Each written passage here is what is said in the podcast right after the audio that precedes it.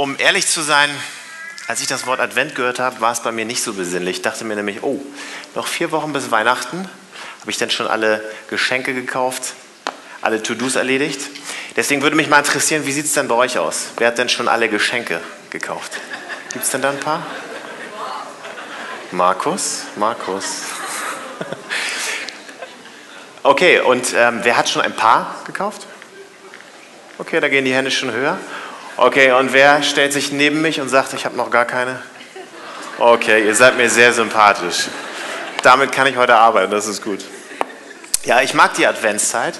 Ähm, besonders das nette Beisammensein, auf dem Weihnachtsmarkt einen Glühwein trinken und, wenn es dunkel ist, abends Filme gucken. Aber Advent ist mehr als das. Und interessant finde ich, das lateinische Wort für Advent bedeutet Adventus und das ist die Übersetzung bedeutet Ankunft oder Erscheinung eines Würdenträgers. Und deswegen starten wir auch diese Predigtserie mit dem Titel Ein Kind verändert die Welt. Und der Bibelvers von Jesaja 9, 1 bis 6, der wird uns in den nächsten vier Wochen begleiten. Und ich möchte ihn einmal mit euch gemeinsam lesen. Denn das Volk, das in der Dunkelheit lebt, sieht ein helles Licht und über den Menschen in einem vom Tode überschatteten Land strahlt ein heller Schein. Du vermehrst das Volk und schenkst ihm große Freude. Es freut sich über dich wie ein Volk zur Erntezeit, wie jubelnde Menschen, die Beute unter sich aufteilen. Denn wie am Tage Midians zerbricht Gott das Joch, das sein Volk drückte, und den Stock auf seinem Nacken, die Peitsche seines Treibers. Alle dröhnenden, marschierenden Stiefel und blutgetränkten Mäntel werden verbrannt werden und den Flammen zum Opfer fallen. Denn ein Kind wurde uns geboren, uns wurde ein Sohn geschenkt. Auf seinen Schultern ruht die Herrschaft. Er heißt wunderbarer Ratgeber, starker Gott, ewig Vater, Friedefürst. Und seine Herrschaft ist groß und der Frieden auf dem Thron Davids in seinem Reich wird endlos sein. Er festigt und stützt es für alle Zeiten durch Recht und Gerechtigkeit. Dafür wird sich der Herr, der Allmächtige, nachhaltig einsetzen. Amen. Keine Angst, wir besprechen diesen Bibelvers heute nicht in voller Länge, sondern fangen mit dem ersten Vers an.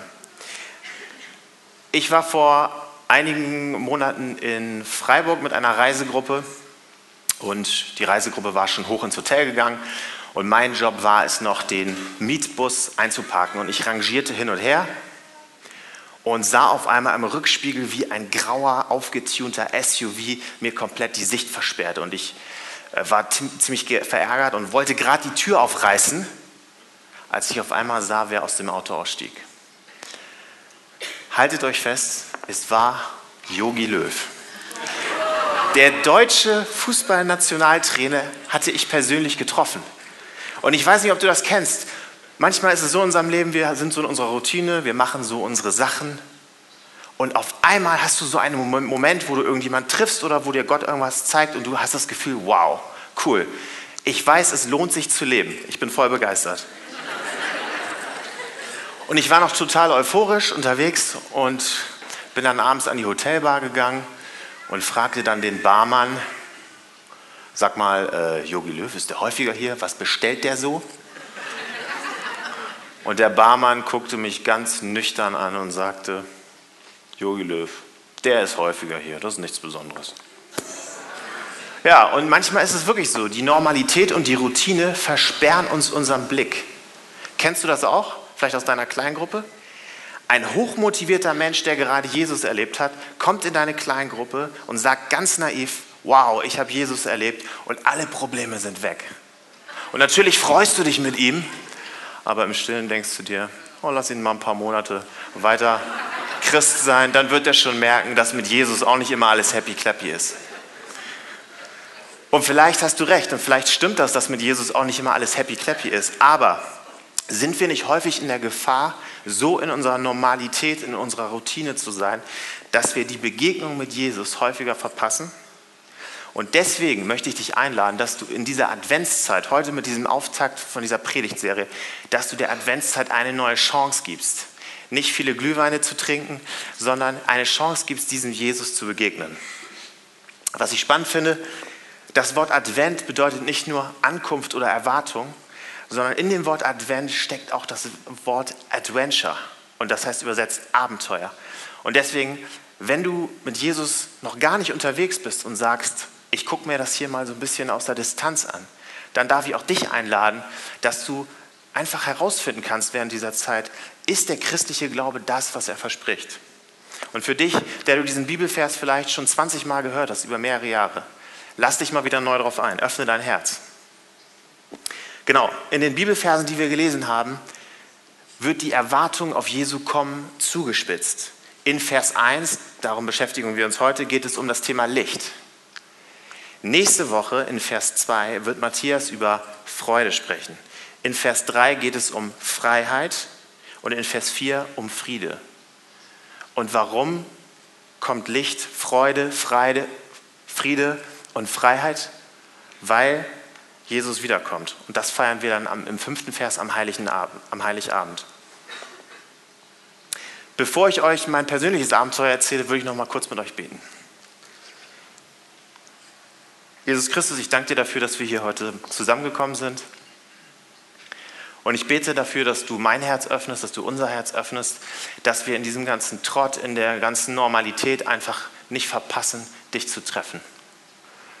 Ich lade dich ganz speziell jetzt hier in diesen Gottesdienst ein, dass du zu uns kommst, dass du zu uns redest. Amen. Ja, Advent, Adventure, Abenteuer. Ich erzähle euch ein bisschen von meinem Abenteuer. In unserer jetzigen Jahreszeit ist es ja recht dunkel. Und ähm, tja, ich wollte eines Nachmittags noch einkaufen gehen, mit dem Fahrrad unterwegs, nahm mein Fahrradlicht mit und fuhr los. Und wie das dann immer so ist mit solchen Fahrradlichtern, immer genau dann, wenn man sie braucht, gehen sie aus. Ich war also unterwegs, blieb mit dem Fahrrad irgendwo an der Kreuzung stehen und ich konnte gar nicht so schnell gucken. Da rannte auf einmal ein Mann auf mich zu, packte mich, schüttelte mich und schrie mir direkt ins Gesicht, mach doch mal das Licht an. Oh, die Technik war gut, super, perfekt. Und das ist genau das Thema unserer heutigen Predigt. Mach doch mal das Licht an. Und in Jesaja 9, Vers 1 können wir lesen: Denn das Volk, das in der Dunkelheit lebt, sieht ein helles Licht. Und über den Menschen in einem vom Tode überschatteten Land strahlt ein heller Schein. Fangen wir mal mit dem ersten Abschnitt an. Denn das Volk, das in der Dunkelheit lebt, wer ist denn dieses Volk eigentlich? Lass mich raten, das sind doch bestimmt die Menschen, die nichts mit Gott zu tun haben. Die Menschen, die sich gegen Gott stellen, die ihn ablehnen, oder? Ich muss dich leider enttäuschen. Jesaja meint mit dem Volk das Volk Israel. Aber warte mal, das Volk Israel, das waren doch die, die so viel mit Gott erlebt hatten. Wenn du an den Auszug an Ägypten denkst, wenn du an die Durchquerung des Toten Meers denkst oder an die Versorgung mit Brot aus dem Himmel. Ich will dir eine kurze Einordnung geben, in welcher Zeit wir sind. Vorhin hat ja Andrea schon ganz ausführlich im Zeugnis darüber berichtet, über König David und so weiter. In unserem Szenario, in dem wir uns heute bewegen, befinden wir uns 2019 0 im Jahr 700 vor Christus. Okay? Also das heißt, König David und auch Salomo, die waren schon längst tot. Und das Königreich Israel war geteilt in Nord und Süd. Okay, und was haben diese, das Volk Israel in der Zeit gemacht? Die haben tatsächlich auch Gottesdienste besucht, aber ihre Gottesdienste sahen anders aus. Sie sind nämlich in den Tempel gekommen und haben Brandopfer zur Ehre Gottes gegeben. Und genau wie in der Geschichte mit Jogi Löw, diese Brandopfer, dieses tägliche, diese Gottesdienste, die waren so normal geworden. Früher war das Volk Israel mal mit dem Herzen dabei, aber in dieser Situation haben sie es einfach nur noch aus Routine gemacht. Und Jesaja war der Botschafter Gottes und er spricht das Volk Israel ganz klar an. Und das können wir in Jesaja 1, Vers 11 lesen. Und da sagt er, Warum bringt ihr mir so viele Opfer, spricht der Herr? Ich bin eure Widder als Brandopfer und das Fett des Mastviehs leid. Mir gefällt das Blut eurer Opfertiere, Lämmer und Ziegenböcke nicht. Und als wenn das nicht genug wäre, in Vers 15 legt er noch einen drauf und sagt, wenn ihr nun eure Hände erhebt, werde ich meine Augen von euch abwenden. Betet so viel ihr wollt, ich werde euch nicht erhören. Denn eure Hände sind blutbefleckt. Heuchelei, Habsucht und Maßlosigkeit. Diese Sachen waren in dieser Zeit völlig normal. Das sind ja brutale Worte, denkst du dir vielleicht. Gut, dass ich heute lebe und damit nichts zu tun habe. Darf ich dir diese Worte einmal in die heutige Zeit übersetzen? Heuchelei bedeutet so tun als ob. Ich komme in den Gottesdienst, aber eigentlich möchte ich mein Leben nicht ändern. Habsucht bedeutet, ich strebe eigentlich nur nach materiellem Besitz. Und Maßlosigkeit, ich kriege von allem nicht genug. Ja, und wenn man das so hört, dann kommt man schnell ins Nachdenken, Mensch, das sind ja schlimme Sachen, aber um Gottes Willen, damit habe ich nichts zu tun. Das dachte ich ehrlich gesagt auch. Und ich möchte dir ein persönliches Beispiel erzählen. Wer von euch kann nachvollziehen, wie es sich anfühlt, ungerecht behandelt zu werden? Okay, ihr seid auf meiner Seite, super. Und was machst du, wenn du ungerecht behandelt wirst? Du wehrst dich. Und dann tauschst du dich natürlich mit deinen Arbeitskollegen aus. Du musst das doch irgendwie loswerden. Das ist doch, du musst doch mit irgendjemand darüber reden, oder? Das war die Beschreibung aus meiner Perspektive. Meine Arbeitskollegin, die mir im Büro über Wochen zugeguckt hat und mir direkt gegenüber sitzt, die hat das ganz anders beschrieben. Sie hat nämlich gesagt, und ich zitiere, Jonathan, immer wenn du über andere lästerst, wirst du so leise. Wow, die hatte mich voll erwischt. Und das Schlimmste war, ich hatte es nicht gemerkt. Ich hatte nicht gemerkt, dass ich voll im Dunkeln getappt war. Und warum? Weil es so normal geworden war weil es ist doch in der Gesellschaft akzeptiert, oder? Und was ich dabei gemerkt habe, Dunkelheit schleicht sich immer ein. Dunkelheit ist nicht auf einmal da, sondern sie kommt ganz langsam. Und das Volk Israel war einmal mit vollem Herzen dabei gewesen und hatten ihre Opfer mit vollem Herzen dargebracht. Aber an irgendeinem Punkt hat sich diese Dunkelheit eingeschlichen, diese Normalität, diese Routine. Und genauso wie mich der Herr an der Ampel aufrütteln musste, mach doch mal das Licht an, genauso müssen wir immer wieder merken, hey, wir tappen im Dunkeln. Und bestenfalls erfährst du das nicht zufällig durch deinen Arbeitskollegen, so wie ich, sondern suchst dir aktiv Menschen in deinem Leben, die in dein Leben reinsprechen dürfen, die sagen dürfen, hey, da ist was falsch. Hey, pass auf, in diesem Bereich ähm, bist du nicht richtig unterwegs ist ja gut, Jesaja, ich habe es verstanden. Jetzt haben wir genug über Dunkelheit geredet. Heute ist doch der erste Advent. Lass uns doch mal lieber über was Schönes reden, oder? Ja, ich muss dich leider enttäuschen. Jesaja muss weiter drauf rumkauen. Und im zweiten Abschnitt des Verses lesen wir: Denn das Volk, das in der Dunkelheit lebt, sieht ein helles Licht. Das hatten wir gelesen. Und im zweiten Abschnitt steht: Und über den Menschen in einem vom Tode überschatteten Land strahlt ein heller Schein. Okay, Tode überschattetes Land. Was ist denn jetzt damit gemeint? Also wir befinden uns nach wie vor hier im Jahre 700 vor Christus und das geteilte Nord- und Südreich drohte angegriffen zu werden und zwar von den Assyrern. Ich mache mal hier ein großes A hin. Und was tat in dieser Situation der König des Nordens und des Südens? Sie versuchten, ein Bündnis zu schließen, um irgendwie gegen diese Assyrer anzukämpfen. Jesaja bekommt das mit und fragt den König des Südens: Sag mal, was habt ihr vor? Ja, wir wollen irgendwie ein Bündnis schließen, weil es gibt keine andere Situation, keine andere Möglichkeit. Das ist die einzig vernünftige Möglichkeit, gegen dieses Reich anzukommen. Und Jesaja guckt ihn ganz ernst an und fragt den König: wie habt ihr denn sonst eure Kriege gewonnen? Jesaja, äh, der König überlegt und sagt, im Vertrauen auf Gott.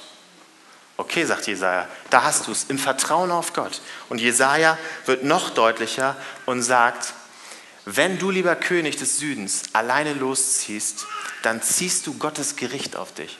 Dann wird Gott zulassen, dass das Großreich Assyrien dein Reich zerstört. Der König des Südens war ein gottesfürchtiger Mann und hörte zu, was Jesaja sagte. Und die Geschichte gibt uns recht, das Südreich wurde zunächst verschont. Ganz im Gegenteil zu dem König aus dem Norden. Der König des Nordens wollte sein eigenes Ding machen. Er wollte nichts von Gott wissen. Und auch hier gibt uns leider die Geschichte recht. Sein Königreich wurde zerstört. Und die klare Botschaft von Jesaja an den König war: Wenn du ein Leben ohne Gott wählst, dann ist die letzte Konsequenz der Tod, dein Untergang.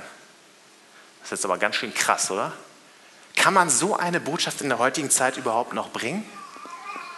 Ich habe mal nachgeguckt in dem ganzen Buch Jesaja und tatsächlich möchte Jesaja den Leuten nicht drohen, nicht Angst machen, sondern er möchte sie warnen, aus Liebe, aus vollem Herzen, weil er die Zeichen der Zeit erkannte. Das ist dieses todesüberschattete Land. Stell dir das so einfach vor, deine Wohnung brennt und was erwartest du von deinem Nachbar? Du erwartest nicht, dass er mit dir einen Diskussionstreff machen würde, wie sieht es aus, wenn deine Wohnung brennt, sondern du erwartest von deinem Nachbarn, dass er dich warnt, dass er dich wach macht, dass er dich rausholt aus deiner Wohnung, dass du nicht verbrennst. Ja, ist ja eine nette Story. Aber wenn du mal auf den Tacho guckst, das war 700 vor Christi. Wir haben heute 2019 und wir befinden uns nicht mehr im Mittelalter, wir befinden uns nicht mehr in der Antike. Was gibt dir also das Recht, diese Story hier auf heute zu übertragen? Gucken wir nochmal zurück zum Text. Denn das Volk, das in der Dunkelheit lebt, sieht ein helles Licht. Ich weiß nicht, wie es den ersten Hörern von Jesajas Botschaft gegangen ist. Aber ich könnte mir vorstellen, dass sie gesagt haben: Mensch, Jesaja, ist ja schön und gut, dass du uns auf dieses Licht hinweist. Aber wo ist denn dieses Licht? Wo ist denn dieser Gott? Denn in diesem Zeitalter hier im Jahr 700 war dieses Licht noch gar nicht ersichtlich. Jesaja hatte nur davon geredet. Also, wo im alles in der Welt ist denn dieses Licht? Wo ist denn die Hoffnung? Heute im ersten Gottesdienst gab es eine Prophetie, die hat genau das aufgegriffen.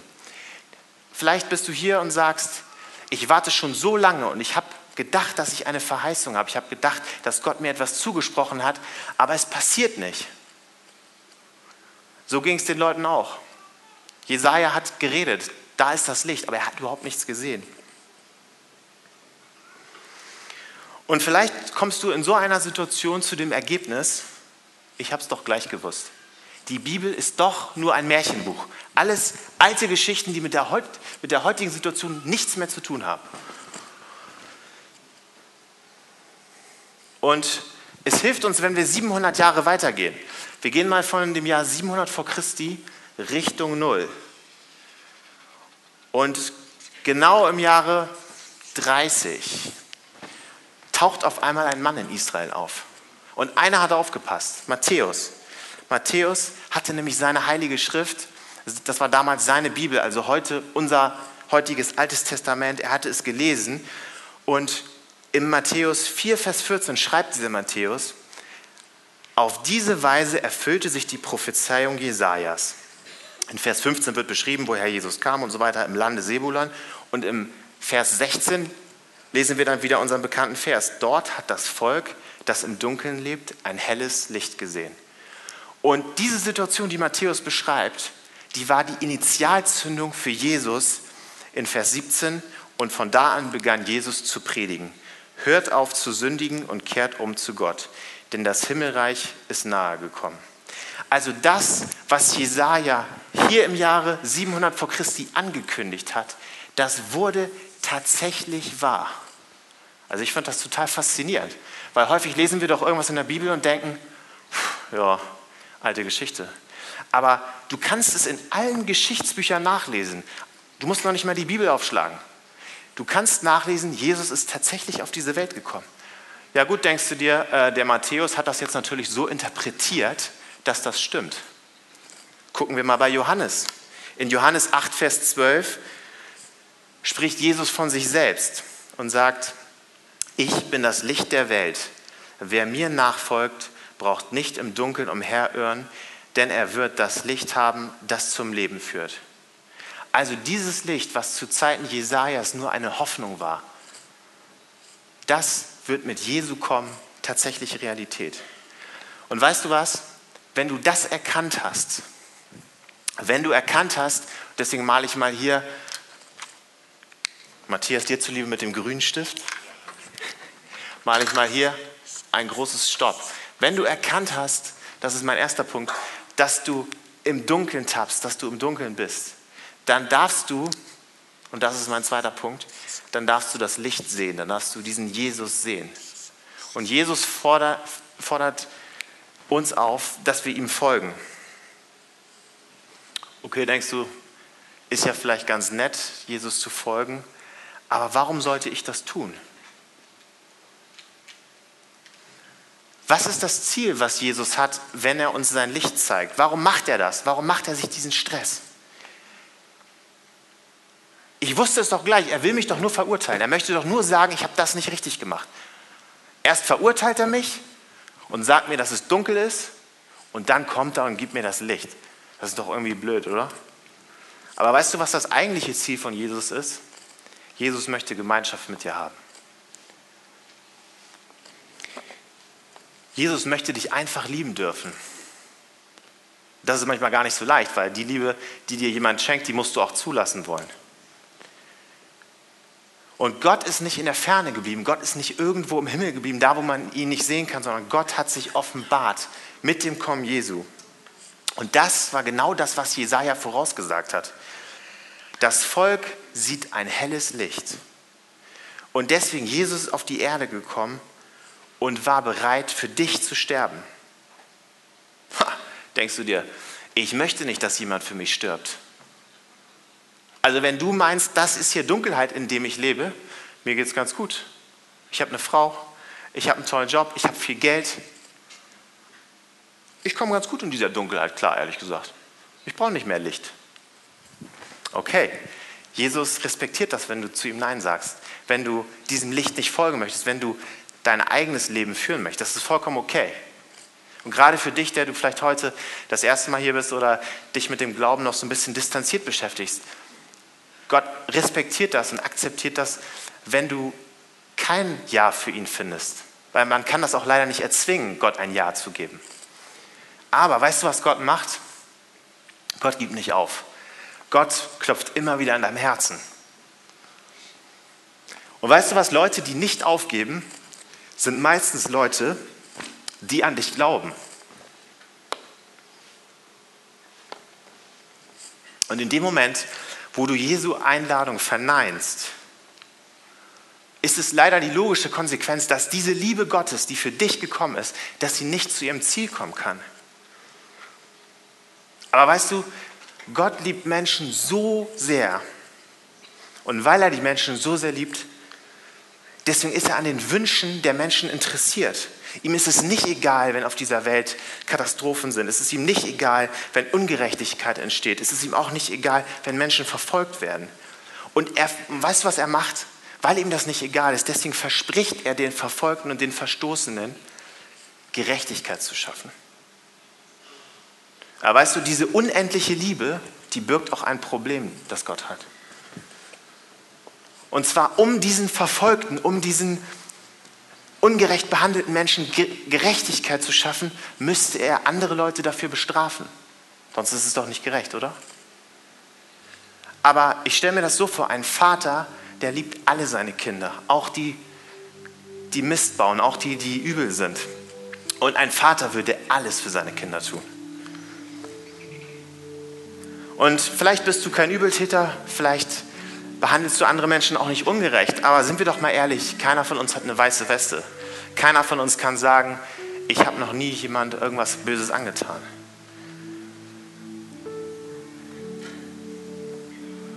Und das ist der einzige Grund, warum Jesaja so scharf von einem Gericht spricht.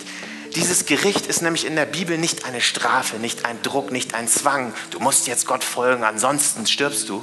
Nein, sondern die Bibel möchte warnen, weil Gott dich so liebt. Gericht bedeutet in der Bibel etwas wieder richtig machen, etwas wieder gerecht machen, wieder richten, wieder rechten. Das heißt, Gott möchte in dieser Welt wieder Gerechtigkeit schaffen. Und das ist doch genau das, was wir, wonach wir uns in dieser Welt so sehen, oder? Wir wollen Gerechtigkeit. Und weil wir alle Fehler machen, auch wenn wir es nicht wollen, deswegen können wir uns nicht vor diesem Gericht, vor diesem Tag, an dem auch Gott alles wieder richtig macht, deswegen können wir uns davor nicht schützen. Und Jesaja hat es sogar noch drastischer gesagt. Wir Menschen, wir haben uns die Hände schmutzig gemacht. Und wir erwarten alle von jemandem oder von Gott, dass er gerecht ist. Und weil wir das erwarten, deswegen muss irgendjemand für diese Schuld aufkommen. Und deswegen kam Jesus.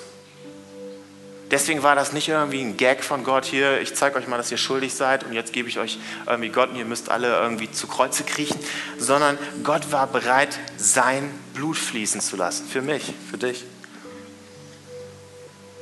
Und weißt du was, wenn du erkannt hast, dass du in der Dunkelheit tappst und wenn du diesem Licht folgst, wenn du sagst, yes, ich schaff's nicht, ich brauche Gott.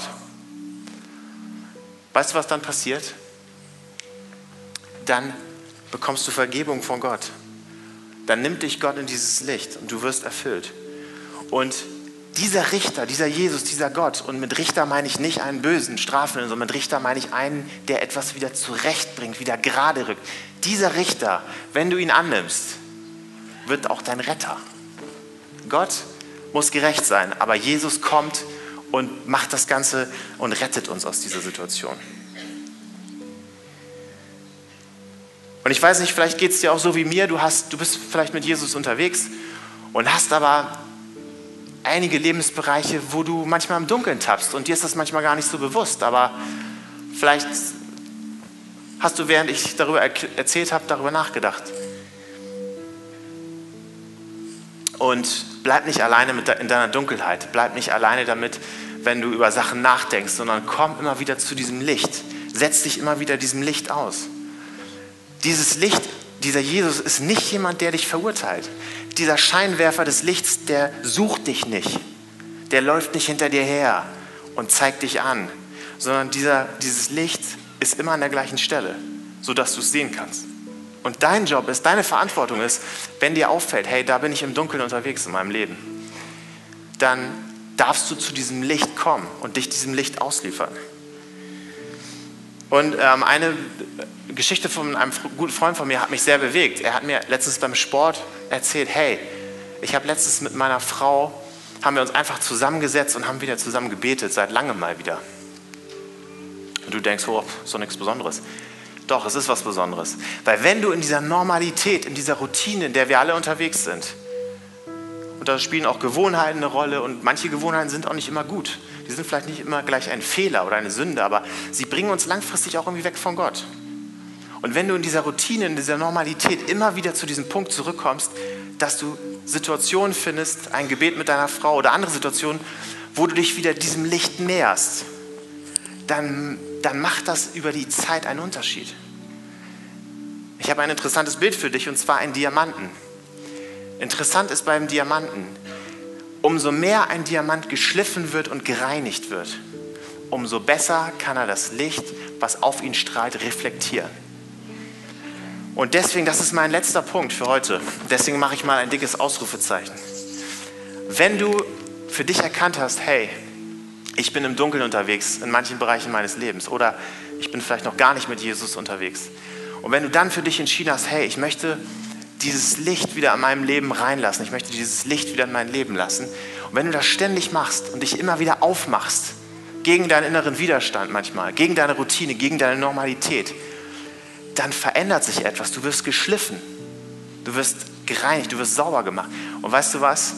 Umso mehr du das tust und dich dem aussetzt, umso mehr werden Leute auch sehen, dass du mit Gott unterwegs bist. Umso mehr wirst du dieses Licht, was Gott dir gibt, umso mehr wirst du das auch auf andere reflektieren. Und ich wünsche dir in dieser Adventszeit, dass du diesen Prozess mit diesen drei Schritten wieder für dich neu erlebst. Brich aus deiner Normalität aus. Und weißt du was, wenn, das, wenn du das nicht alleine schaffst, dann such dir Freunde, such dir eine Kleingruppe, die, die ein Recht haben, in dein Leben zu sprechen. Und wenn du dann wieder gemerkt hast, hey, hier bin ich im Dunkeln, dann trau dich wieder zu Gott zu kommen, zum Licht zu kommen. Und ich verspreche dir, wenn du das machst und wenn du dich auf den Weg machst, dann wirst du sehen, dass das eine Auswirkung auf andere hat. Und in diesem Sinne wünsche ich dir einen schönen ersten Advent.